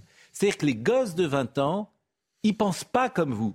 Hmm. Voilà. Ils ne veulent plus prendre l'avion, ils veulent plus travailler comme vous avez travaillé toute votre vie pendant 15 euh, heures par jour et vous travaillez toujours encore. Ils veulent plus manger de foie gras. Ils veulent plus aller à la corrida. elles sont là les fractures générationnelles. C'est tout. C'est ce que je, je m'en aperçois en parlant avec eux. Vous avez de nombreux jeunes qui doivent vous écouter là et qui ne partagent absolument pas ce que vous mais je le dis à grands traits, bien sûr, mais à grands traits. La souffrance animale, dans ma génération, on n'en parlait pas comme on en parle. Pardonnez-moi. Surtout que les jeunes aujourd'hui ne peuvent plus se payer du foie gras. C'est un, oh. ben oui, ben c'est aussi le sujet. Ceci étant, moi, quand tu avais 18 ans, tu mangeais pas non plus du foie gras, euh, tu te payais pas. Arrêtez. Moi, cette démagogie. le problème, c'est que tout est vrai dans ce débat. Ah. mais que c'est vraiment compliqué, qu'on ne peut plus faire un acte de la vie courante sans essayer de trouver l'origine de la chose. Quand on aime le foie gras, on mange le foie gras, et c'est vrai qu'on ne pense pas c'est vrai, c'est sans doute un tort. Euh, au gavage des oies, etc. On passe un bon moment, on est entre amis. Mais vous, avez, donc vous mangez du foie gras, mais vous n'allez pas à la corrida. Pardon? Oui, exactement. Donc les oies, vous vous en foutez Non, parce que j'occulte la chose. C'est horrible la chose. C'est horrible. le foie gras, c'est que vous venez de m'expliquer que vous pleuriez quand un taureau meurt, mais, les, vous avez les oies qu'on garde, vous, vous en fichez. Vous avez raison, parce que à la corrida, je vois la mise à mort, et lorsque je mange du foie gras, je ne vois pas le gavage. Voilà. Et, je reconnais, monsieur. Je reconnais, je reconnais. Et ben pensez-y désormais. Ben oui, c'est. Ça m'étonne. Il y a quelques années, vous n'auriez. Non, mais je ne sais pas où est le jeu, où est ce que, vous ressentez vraiment vous avez évolué. Ah, parce qu'il y a quelques années, vous, vous n'auriez jamais euh, pu dire ça. C'est-à-dire, vous, n'allez pas à la corrida, mais par contre, le foie gras, ça vous pose comme problème. je fais l'avocat Je ne sais pas, je ne sais pas. je demande à... Je ne sais pas. Je me fais l'avocat du diable. Vous vous doutez bien que je mange du foie gras et que je pense pas comme, comme euh, Alain, je pense pas au gavage des oies quand je mange du foie gras. Je, voilà, vous le savez bien d'ailleurs. On sait bien que les Anglais ont un goût de shot en matière de cuisine. Un goût de quoi Vous connaissez la phrase de Jacques Chirac sur euh, la bouffe anglaise? Bah oui. Il disait euh. lorsqu'on vous sert ah euh, un plat, quand sait pas ce que c'est, vous pensez que c'est de la merde. Et quand vous le mangez, vous, regrettez que ça n'en soit pas. Pardonnez-moi, hein, c'est un peu trivial c'est pour ceux qui sont peut-être au petit déjeuner. Il y a des gens qui se lèvent à 9h55. Ils sont là en train de nous regarder. Oh, on fait réveil matin également dans nos. Euh, bah, avec les pensées de Jacques Chirac, au moins. Bon. Non, mais c'est intéressant quand même parce que. C'est intéressant, mais ça sera après la pause. Et on va recevoir euh, Christian Vous avez Perron. pas frustré Philippe, hein Comment ah Non, mais moi je suis le censuré de la. Mais vous êtes. Mais non, rien, il est 9h55. Corrida, 87% pour l'interdiction. Sur le foie gras, je serais surpris quand même de voir le chiffre. À partir de janvier. moi, je suis pour interdire le tofu. Parce que les végétaux ont une âme.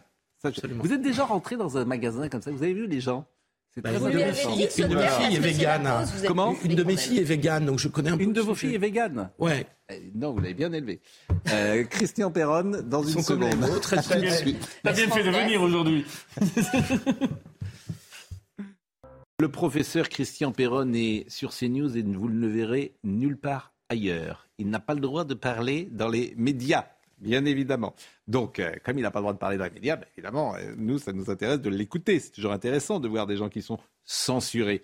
Les 33 questions auxquelles ils n'ont euh, toujours pas répondu, il n'est pas n'importe qui, le monsieur Perron.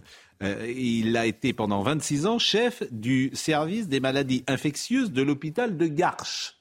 C'est un peu une crédibilité, en tout cas à mes yeux. Donc s'il dit des choses différentes sur le Covid, j'ai envie de l'entendre. Il est ex-professeur d'université, il est médecin et spécialiste des virus. Mais pour le moment, c'est Audrey Berthaud. L'affaire Adrien Quatennens, il ne retrouvera pas sa place au sein du groupe LFI à l'Assemblée, en tout cas pour le moment. Euh, les Insoumis ne veulent pas le réintégrer après euh, les nouvelles révélations de sa compagne Céline Quatennens. Son épouse l'accuse de violence physique et psychologique depuis plusieurs années. Près de 8 Français sur 10 pensent que le gouvernement n'arrive pas à maîtriser l'immigration, 77% précisément. C'est le résultat de notre sondage CSA pour CNews, un chiffre qui monte à 95% chez les sympathisants d'extrême droite. Enfin, regardez euh, cette image du Sacré-Cœur éclairé en rouge. C'était hier soir à l'occasion du Mercredi Rouge. C'est une initiative lancée par l'association internationale Aide à l'Église en détresse. Les chrétiens sont en effet de plus en plus menacés partout dans le monde. L'année dernière, 6000 chrétiens ont été tués pour leur foi. C'est 24% de plus qu'en 2020. Bonjour Monsieur Perron et merci d'être avec nous. bonjour. Donc vous publiez euh, les 33 questions auxquelles ils n'ont toujours pas répondu aux éditions Albin Michel. Euh, avant, euh, d'abord vous recevoir n'est pas adhérer à tout ce que vous dites, je le précise. Oui, tout à fait. J'ai des questions qui fâchent. Elles vont arriver. Mais tout d'abord, le Conseil de l'ordre des médecins, alors vous a complètement blanchi. je voudrais vous remercier parce qu'en tant que journaliste, vous êtes un des rares à accepter qu'il y ait une voix un peu dissidente. Vous êtes gentil. Je vous dis bravo, merci. Pour le Conseil de l'ordre, effectivement, la conclusion du Conseil de l'ordre, c'est de dire euh, peut-être une des rares personnes en France à avoir la compétence pour juger de ce qui se passait, et que vu mon CV, vu mon expérience nationale, internationale, j'avais non seulement le droit d'avoir une voix euh, un peu dissidente par rapport à ce que disait le gouvernement, mais j'en avais l'obligation, c'est écrit toute lettre.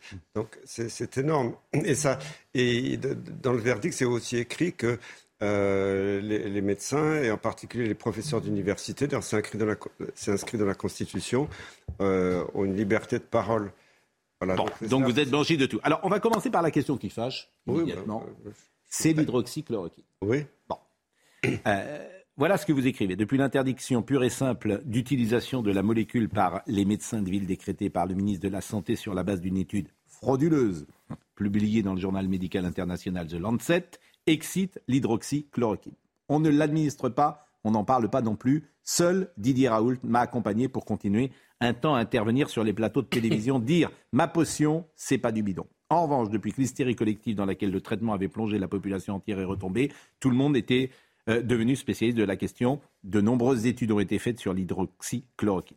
Je n'ai jamais eu l'ombre d'un doute sur le fait que le traitement fonctionne, écrivez-vous. Pas plus qu'il y a trois ans qu'aujourd'hui. C'est vraiment la question qui fâche. Il n'y a pas une personne qui dit ce que vous dites que je reçois sur ce, euh, ah ben, euh, sur ce plateau. C'est Robert Sebag, mhm. que vous connaissez, qui est à la salle pétrière, en qui j'ai une confiance absolue, qui est, comment dire, un virologue, en tout cas un épidémiologiste comme vous.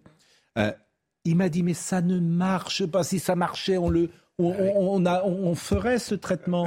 Pourquoi dites-vous que l'hydroxychloroquine marche Parce que c'est publié, il y a des méta-analyses internationales qui le prouvent de façon formelle. Et je suis désolé, c'était partie aussi de ma procédure au Conseil de l'ordre. Il y avait un jeune médecin qui avait participé à soi-disant une méta-analyse pour dire que ça ne marchait pas. Et moi, j'ai pu publier dans un journal international aussi reconnu euh, qu'ils euh, avaient choisi les études pour dire que ça ne marchait pas, ils n'avaient pas pris en compte tout ce qui est publié. Donc il suffit de comparer les pays pour utiliser l'hydroxychloroquine, les pays qui n'ont pas utilisé. Mais quel est l'intérêt Alors pourquoi on ne l'utiliserait pas? Pourquoi le monde entier Pourquoi le monde entier n'est pas d'accord? Euh, si, si, jamais on avait reconnu que l'hydroxychloroquine marchait, l'industrie pharmaceutique n'aurait jamais eu l'autorisation, même transitoire, de, d'utiliser le, vaccin, parce que s'il y a, un, oh, traitement efficace, on ne peut pas commercialiser un vaccin. C'est dans Moi, je suis. Alors là, je suis ennuyé quand je vous reçois. Oui. Parce que vous dites ça. Et euh, il se trouve qu'Olivier Véran, j'ai renoué le contact avec lui. Il était hier, il est venu euh, ici, Olivier Véran, il était chez euh, Laurence Ferrari, c'est la première fois que vraiment je, je, lui parlais, depuis bien longtemps. Et s'il m'entend, il doit considérer que ce que vous dites est criminel. Ben non. Puis, bah si, puisque vous dites aux gens euh, de prendre un médicament qui ne marche pas. il marche. Bah, euh, oui, mais vous, êtes le seul. Il n'y a plus aucun doute scientifique dans le monde. C'est simplement bah, des experts qui sont. Personne ne l'a euh, utilisé. mais, mais, pourquoi Robert Sebag, comme la, la salle pétrière, pourquoi tous ceux que je connaisse disent le contraire? Eh ben, C'est l'influence des lobbies. Je suis désolé. Non, vous pouvez pas, pas accuser, dire aujourd'hui que l'hydroxychloroquine ne marche pas. Je suis désolé. Au Vietnam, en Inde, partout, c'était utilisé de façon massive. Ça a marché en Afrique, partout. Et il n'y a, y a plus aucun doute les méta-analyses qu'on peut trouver sur Internet, il y a toutes les études publiées sur le sujet. Bon, après, je précise que c'est votre pensée, que euh, je, voilà, moi je. pas des pattes là-dessus. Bah, non, mais en plus, on peut pas. Moi, je peux pas vous apporter des événements. Euh, comment dire je, suis dans l'incapacité de vous apporter la contradiction, sauf à citer tous ceux qui ne sont pas d'accord avec vous et qui sont majoritaires. Ils ne sont pas majoritaires. C'est une minorité de gens sous influence qui. Ah, mais pourquoi vous disqualifiez vos adversaires comme Philippe Guibert. Pourquoi vous... Regardez par exemple les États-Unis. Euh, le président Trump lui-même avait parlé de l'hydrochloroquine. Et personne n'a fini par utiliser l'hydrochloroquine aux États-Unis parce qu'ils considéraient que ça ne marchait pas. Donc vous ne pouvez pas accuser ceux qui ne pensent pas comme vous d'être victimes des lobbies, d'être sous influence. Sinon, il n'y a pas de discussion. Mais c'est d'un complot. là, vous frôlez le complotisme. Mais, mais, euh, je, veux quand même réagir sur les États-Unis. Il y a quand même des États qui ont encouragé le traitement, qui ont eu des super résultats dans le contrôle de l'épidémie et la mortalité, et effectivement des États américains. Et, Trump n'a pas été très bon parce qu'il n'a il a, pas canalisé tout ça. Il y a des, États américains qui ont refusé l'hydroxychloroquine, ça a été la catastrophe. Voilà, maintenant. Pardon, mais là. Euh, monsieur ne, frôle pas le complotisme, il est, il est à fond dans le complotisme, puisque l'explication qu'il donne, c'est c'est le lobby des, des pharmaceutiques qui n'a pas voulu un produit qui coûte rien et qui pouvaient marcher simplement pour pouvoir vendre leur daube. Euh, en gros, c'est ça quand même. Enfin, non, mais on, est, on, est, on est au tréfonds dans le l'épure même du complotisme. Euh, j'assume totalement. Non mais bon c'est. Ah bah écoutez, c'est exactement ce que vous dites. Oui, monsieur. j'assume totalement, donc je suis complotiste. Donc, on est bien d'accord. Euh, c'est la théorie complotiste. J'aimerais avec vous un débat contradictoire. Non mais moi, monsieur, mais moi je peux pas, on peut pas vous. Moi, si vous n'aviez pas le CV que vous avez, je vous écoute pas. D'accord. Mais, comme vous avez le CV que vous avez, bah, je vous écoute. Je vous rappelle que la science, c'est aussi d'accepter la contradiction, sinon il n'y a pas de science. D'accord. Moi, ça, fait des, ça fait quand même des mois et des mois que je réclame un débat contradictoire preuve à l'appui avec des scientifiques. Ils l'ont toujours refusé. Deuxième chose. deuxième chose. Oui, parce qu'ils vous prennent. Bon, deuxième chose. Jean-François. Deuxième chose. Les vaccins. Les vaccins. Oui. Euh, est-ce que, selon vous, le vaccin, on comprend qu'il ne freine pas la transmission, mais en revanche, euh, le vaccin a limité les formes graves. C'est l'inverse. Quoi, c'est l'inverse? Euh, Parce que je l'avais montré déjà quand j'étais venu sur CNews euh, l'année dernière que hmm les, personnes qui sont vaccinées ont plus de chances de mourir quand ils sont exposés au virus. C'est des données hmm. de santé publique. Alors là aussi, pardonnez-moi, ce que vous dites est, soumis, euh, effectivement, c'est votre parole. Non, c'est pas ma parole, c'est des données scientifiques et des données de pays comme Santé publique Angleterre. Hmm. Il y, a des tas de données dans le monde qui prouvent ce que je dis. Donc je suis hmm. très serein. Moi, je ne veux pas rentrer dans les polémiques. Je suis serein. Moi, je regarde. Donc vous pensez que ce vaccin précisément, est, contre-productif, et non seulement contre-productif, mais qu'il euh, il est pire pour ceux qui. Euh, bon. Alors là encore, euh, le, modérateur que je suis ne peut pas, sur un plateau de télévision, laisser dire ce que vous dites sans rappeler que les autorités, le ministre de la Santé, la politique publique en France dit l'exact contraire et qu'on peut juger ce que vous dites comme oui, je ne sais pas si le mot criminel est adapté, mais en tout cas extrêmement dangereux. Il suffit de regarder ce qui s'est passé en Asie. Au Vietnam, pendant la première année, il y avait quelques dizaines de morts. Le, Vietnam, c'est plusieurs dizaines de, millions d'habitants. Et ils ne vaccinaient pas, ils, utilisaient l'hydroxychloroquine, des, des, traitements comme l'artémisia. Euh, énorme succès pour le Vietnam. D'un seul coup, je j'ai reçu un message à l'époque d'un médecin vietnamien qui me dit oh, Je suis très inquiet, il y a un ministre qui revient du Forum économique mondial, il va imposer la vaccination. Ils ont imposé la vaccination au Vietnam en juillet 2021. Moi, j'ai un ami français qui vivait à Saïgon et il m'a dit c'est horrible, depuis qu'ils ont lancé la vaccination, il y a 2 à 3 000 morts à Saïgon. Il y a un gigantesque pic d'épidémie, il y a eu des morts. Même chose en Inde. En Inde, ça se passait très bien, ils donnaient de l'hydroxychloroquine à la population. Il y a trois États indiens, seulement trois, parce que l'Inde c'est très grand, qui sous l'influence ont interdit l'ivermectine, qui était le traitement encore meilleur que l'hydroxychloroquine, et qui ont euh, vacciné de façon massive. Eh ben, d'un seul coup, l'épidémie est partie, il y a eu des morts. Heureusement, le gouvernement indien a, freiné. et, et donc l'Inde, c'est 1,4 milliard millions d'individus depuis qu'ils ont arrêté la vaccination. Question de Philippe Guibert. Pourquoi vous Il n'y a plus de morts en Inde. Euh, et l'Inde, c'est pas un petit pays, c'est pas Monaco, c'est 1,4 milliard millions d'individus. Donc on a, la preuve absolue dans le monde. Question de Philippe Guibert. Vous, vous prenez toujours des exemples qu'on ne connaît pas, le Vietnam et l'Inde. Ben, c'est public. Euh, et je, je, constate que tous les pays européens et occidentaux ont fait exactement, pas simplement la France, ont fait exactement le contraire de ce que vous dites. Et, donc, votre démonstration ne marche pas sur les pays occidentaux, parce que tout le monde a pu constater mm.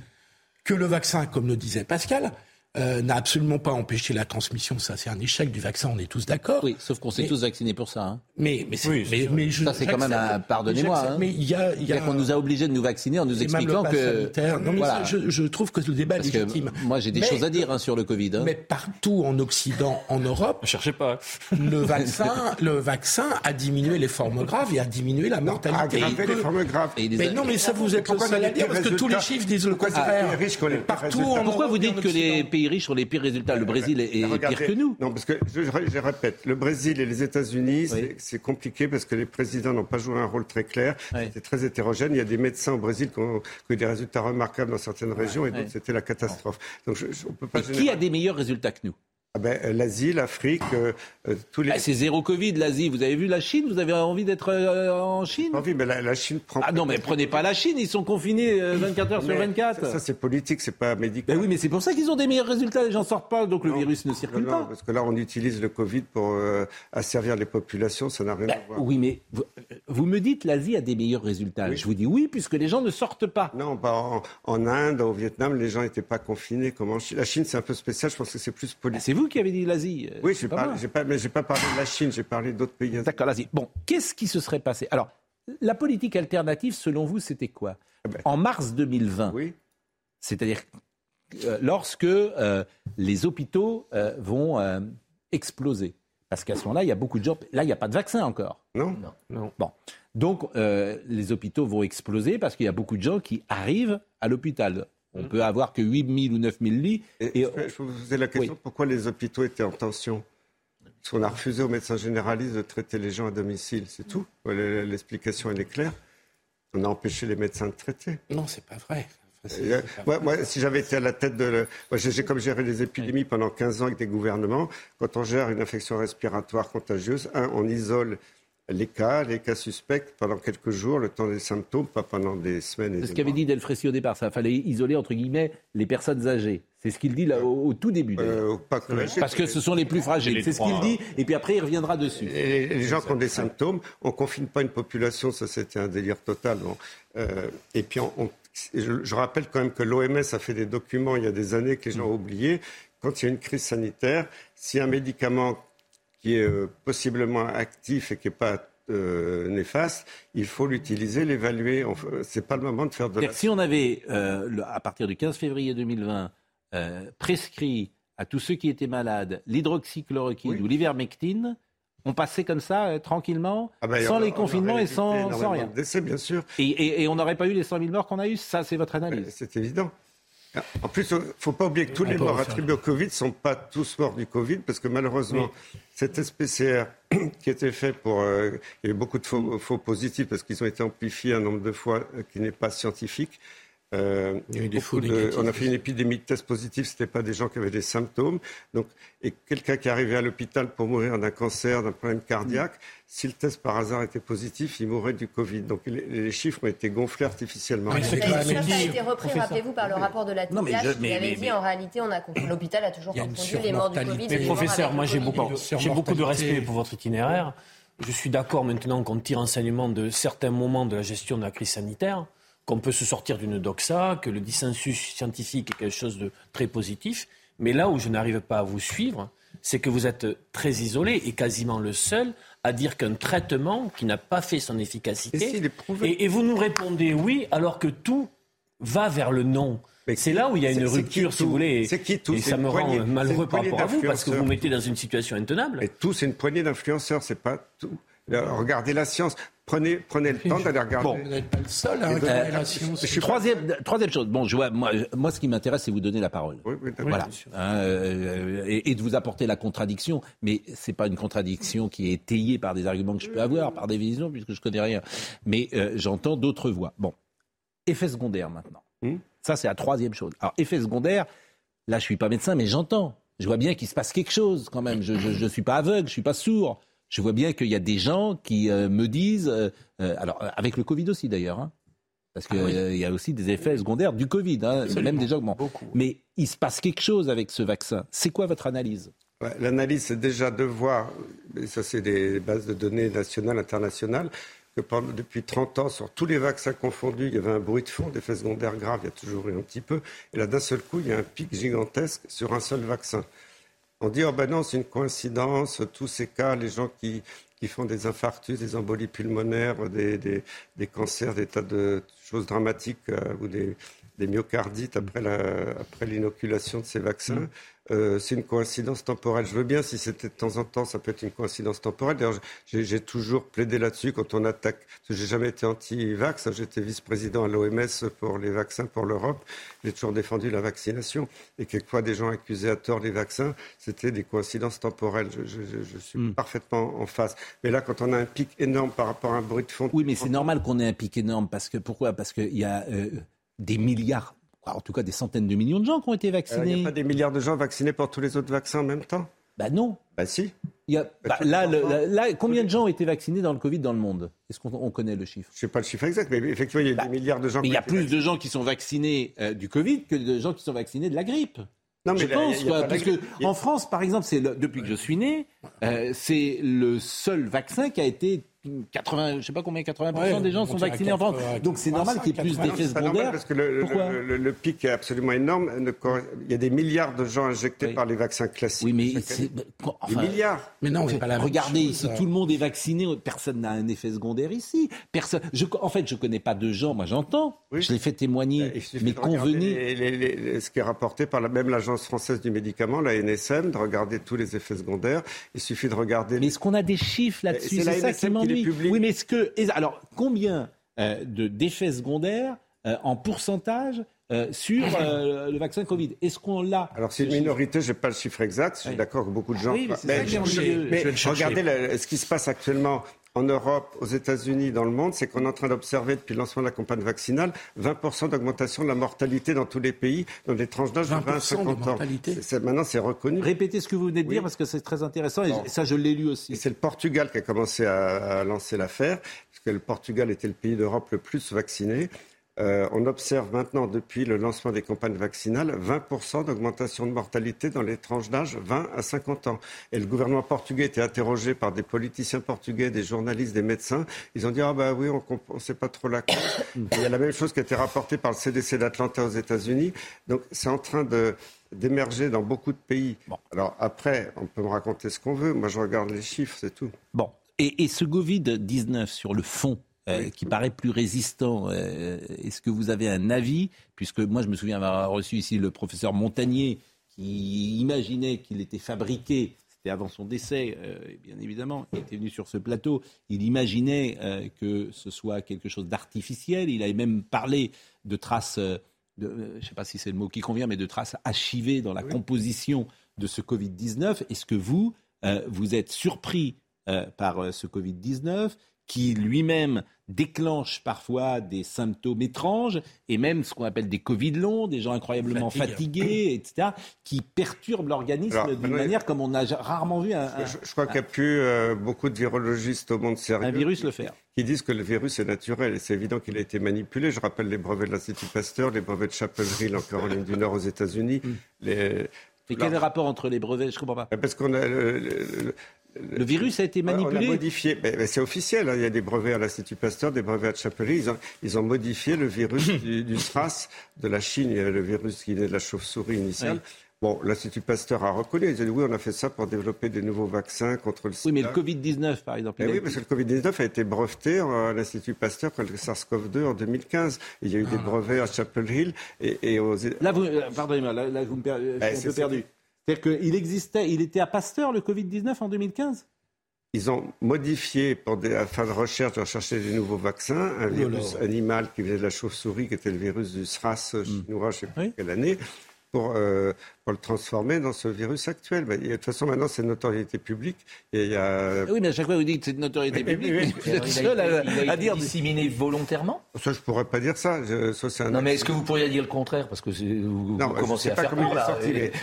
je ne suis pas à même de. Mais vous, vous, vous laissez entendre qu'on aurait volontairement inoculé ce virus c'est dans, la, dans, dans, le monde entier. Je ne dis pas ça, je dis simplement. Bah, vous dites pas le contraire. vaccins que, comme dit, non, mais pour l'instant, je n'ai pas de preuves. D'accord, mais c'est une hypothèse pour vous. Non, c'est pas une hypothèse. Le virus, il n'est pas naturel. Ça, c'est maintenant. Non, mais attendez. Le virus, le virus n'est pas. Mais un virus naturel. C'est quoi un virus naturel? Bah, Un virus qui vient de l'animal. Euh, Et celui-là, il n'est pas naturel. Non, parce qu'il y a des séquences qui ont, été. Vous savez, quand, vous parlez. C'est ce qu'avait dit Luc Montagnier, d'ailleurs. Luc Montagnier avait dit qu'il y avait des séquences de VIH. Regardez, c'était officiel. C'était le gouvernement australien au début de la campagne vaccinale en Australie. Ils ont dit c'est bizarre, avec le lot de vaccins qu'ils avaient reçus, des gens euh, devenaient séropositifs, c'est-à-dire qu'ils avaient des anticorps pour le VIH après l'injection de vaccins. C'est un rapport officiel de, du gouvernement australien. tout ce que vous dites, je ne peux pas le vérifier. Ah non, euh, simplement, vous pourrez rechercher. Si, si Pascal bien, j'ai quand même... Vous, vous, avez convenu tout à l'heure que bon, vous êtes dans cette théorie selon laquelle c'est dans l'intérêt des lobbies, etc., donc le complotisme. Mais là, vous, allez une strate plus loin en disant que c'est volontaire, que l'on a euh, il dit pas ça non ah ben, oui, mais, pas dit ça. Mais vous, dites, vous dites je n'ai pas la preuve que ça ne soit pas le cas. Ben c'est la théorie des, des négationnistes, je n'ai pas la preuve que, Écoutez, etc. Enfin, c'est, euh, en, tout cas, hein, en tout cas, moi je voulais, euh, moi je voulais vous donner la parole. Vous la question de la Je voulais vous donner la parole. Euh, je pense qu'il faut donner. Il laisse entendre que c'est volontaire. Je voulais vous ah donner la parole, et on va maintenant donner la parole à quelqu'un d'autre. Ça n'a absolument aucun rapport. C'est Vendroux ah, dit tout. Vendroux dit tout en direct de Doha. Générique et après nous avons une surprise, une surprise musicale. Il est là, Jacques déjà? Il est là ou pas? Est-ce qu'il est là, Jacques? Ah, Jacques, il est là. Vendroux. C'est qu'est-ce que c'est Bon, je sais pas ce qui se passe. Vendroux dit tout, générique et musique.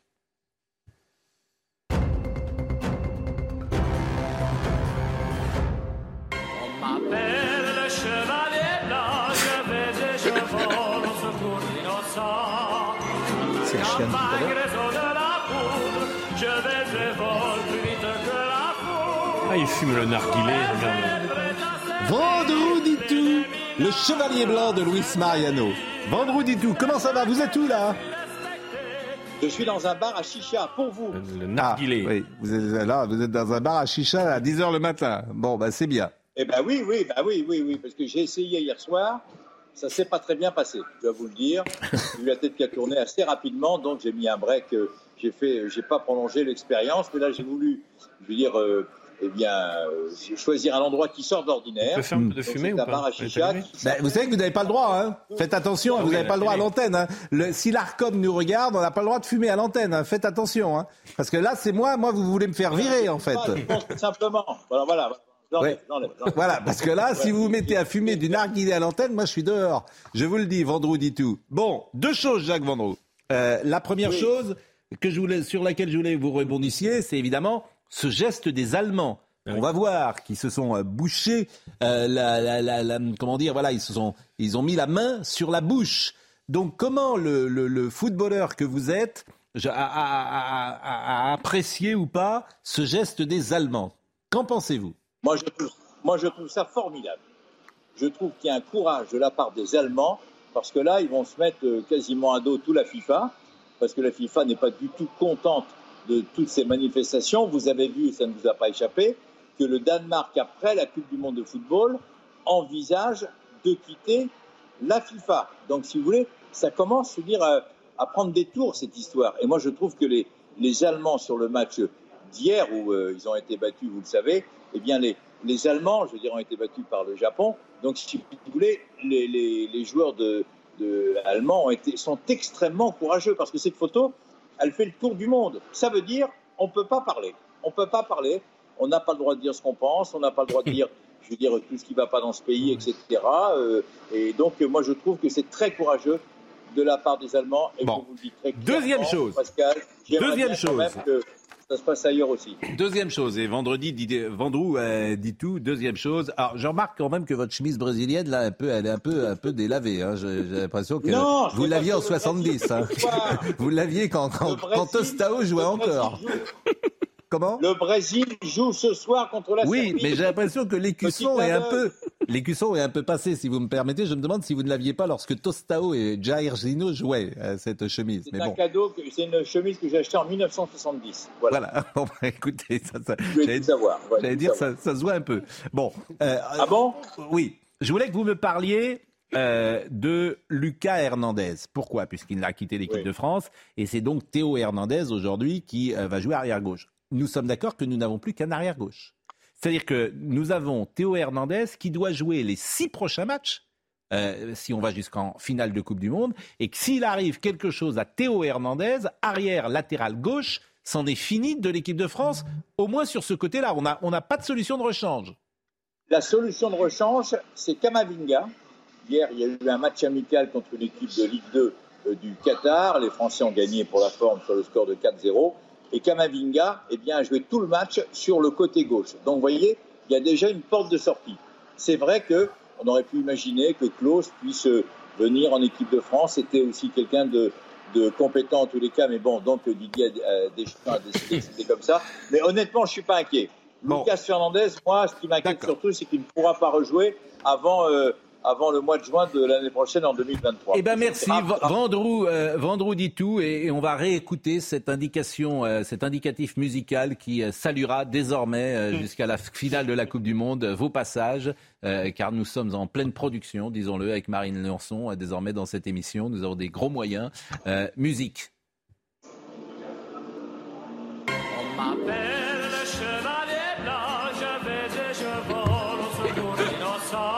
Est-ce qu'on peut le voir, Jacques, pour lui dire au revoir Au revoir.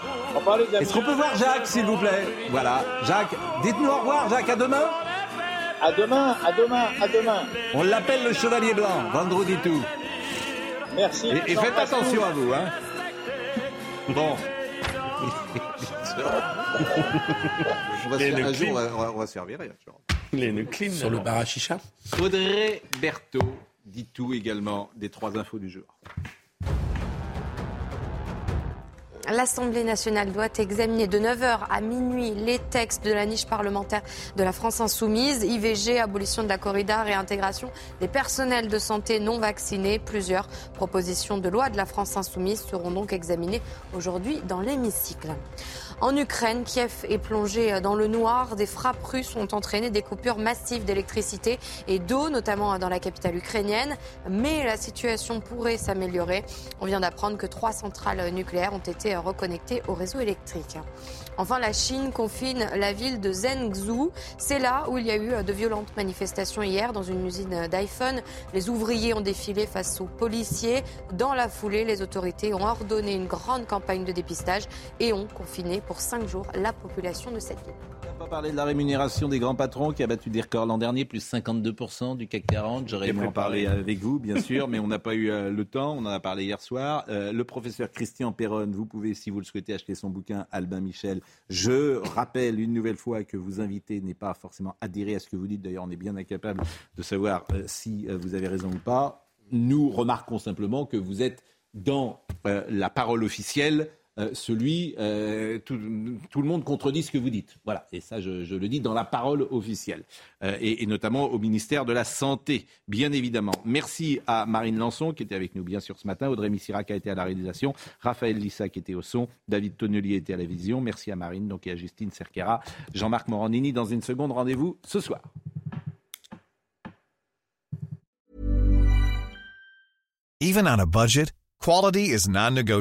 That's why Quince is the place to score high-end essentials at 50 to 80% less than similar brands. Get your hands on buttery soft cashmere sweaters from just 60 bucks, Italian leather jackets, and so much more.